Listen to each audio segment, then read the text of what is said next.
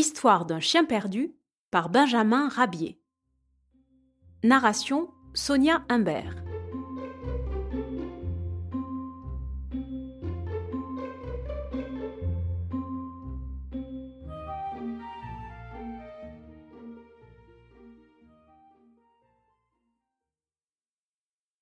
Histoire d'un chien perdu. Pamphile est un chien perdu. Rien ne lui réussit. Par compassion, des fermiers lui ont servi sous un pommier une plantureuse pâtée. Mais hélas, au moment où il s'apprête à déjeuner, une grosse pomme tombée de l'arbre fit basculer l'imprévu déjeuner dans un trou rempli de boue et d'eau infectée. Curieux par nature, voici Pamphile devant le panier d'un chasseur contenant un furet. Tirant sur la ficelle, le nœud se défait et la petite bête sauvage en profite pour recouvrer la liberté. Pour prix de sa curiosité, Pamphile reçoit une volée de coups de bâton. Comme aujourd'hui le déjeuner de Pamphile est maigre, pour hors d'œuvre une sauterelle, pour plat de résistance une limace, et enfin pour dessert un abricot gâté. L'automne commence. Les soirées sont fraîches. Pamphile songe et il envie les escargots et les tortues qui promènent leur maison portative. Un matin, Pamphile trouva sur un tas d'ordures une vieille valise qu'on y avait jetée. Cette fois, le voilà le gîte rêvé du chien perdu. Moi aussi j'aurai ma maison tout comme un escargot, tout comme une tortue. C'était en effet une habitation rêvée où l'on pouvait s'abriter jour et nuit. Un vilain jour, talonné par la faim, Pamphile prit une canne à pêche près de la rivière.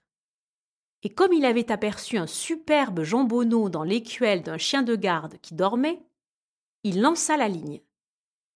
L'hameçon accrocha le jambonneau, et voilà Pamphile, enlevant sa proie comme un pêcheur averti, enlèverait un carpillon. Vous voyez d'ici la tête du chien de garde à son réveil, lorsqu'il vit à la place du jambonneau un petit papillon jaune qui folâtrait gaiement au-dessus de l'écuelle.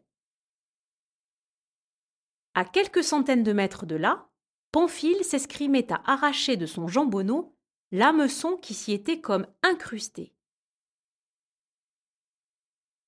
Passait un renard qui lui offrit spontanément ses services. Avec plaisir, dit le brave chien. Quand le renard eut retiré l'hameçon, il leva les pattes en l'air et s'écria. Ça y est, comme ça, c'est gagné. Et dans ce mouvement de joie, le malin compère fit tournoyer l'hameçon qui vint accrocher le nez du malheureux Pamphile. Il poussa des cris de douleur et resta médusé devant la fuite du renard qui n'avait pas oublié d'emporter le fameux jambonneau. Le voici enfin rentré chez lui. Il se couche dans sa valise ouverte et rêve que tous les renards de la contrée meurent du choléra. À son réveil, Pamphile trouve une vieille cuillère à peau. Il la ramasse et s'en sert maintenant pour la placer au travers des fentes des poulaillers, sous les poules qui veulent pondre. Triomphalement, Pamphile ramène à lui les œufs qui tombent dans sa cuillère. Possédant un cœur bon et généreux, Pamphile s'attendrit devant les déshérités de la vie. C'est souvent qu'il grimpe sur les toits avec sa provision d'œufs pour en laisser tomber quelques-uns par les cheminées.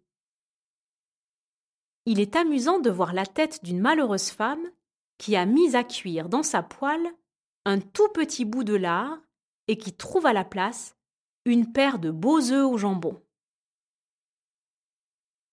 L'automne a été pluvieux. Un matin, Pamphile se réveille, envahi par les eaux la forêt a été inondée. Que faire? Pamphile n'hésite pas à transformer en radeau sa valise, et le voilà qui glisse sur l'onde à travers la forêt, recevant de ses habitants toutes les victuailles disponibles. Notre chien est pourvu de vivres pour plusieurs jours, et l'inondation est enrayée.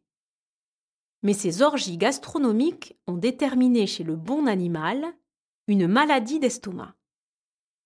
Maladie sans suite grave, heureusement, grâce à la médication énergique et savante d'un docteur émérite, le blaireau Cambouis. Il restait à Pamphile un compte à régler avec le renard qui s'était joué de lui.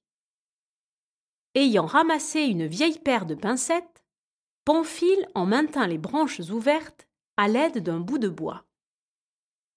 Un alléchant appât ayant été soigneusement disposé entre les branches, le renard approcha. Mal lui en prit.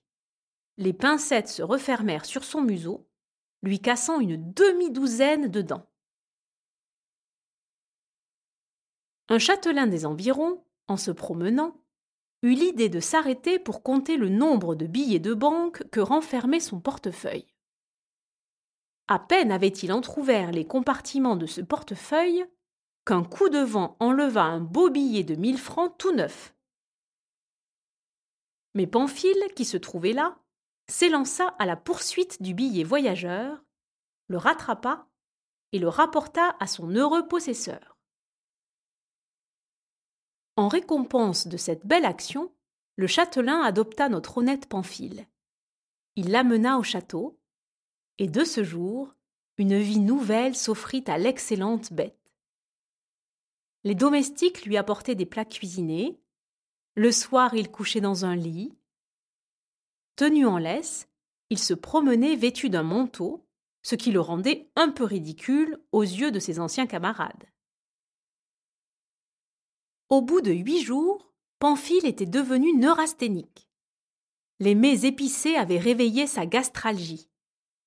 Aussi, un beau matin, ne résistant plus à son instinct, il prit la clé des champs et s'en fut retrouvé tout heureux, ses amis de la forêt et de la prairie, qui le reçurent avec joie, se livrant à des démonstrations de toutes sortes qui témoignaient de leur sincère amitié pour notre bon chien.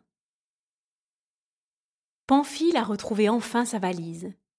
Comme il est bon de regagner son chez-soi, son intérieur sympathique, surtout quand on a été longtemps absent, confia Pamphile à un canard de ses amis. Vois-tu, mon cher, je tiens maintenant la clé du bonheur.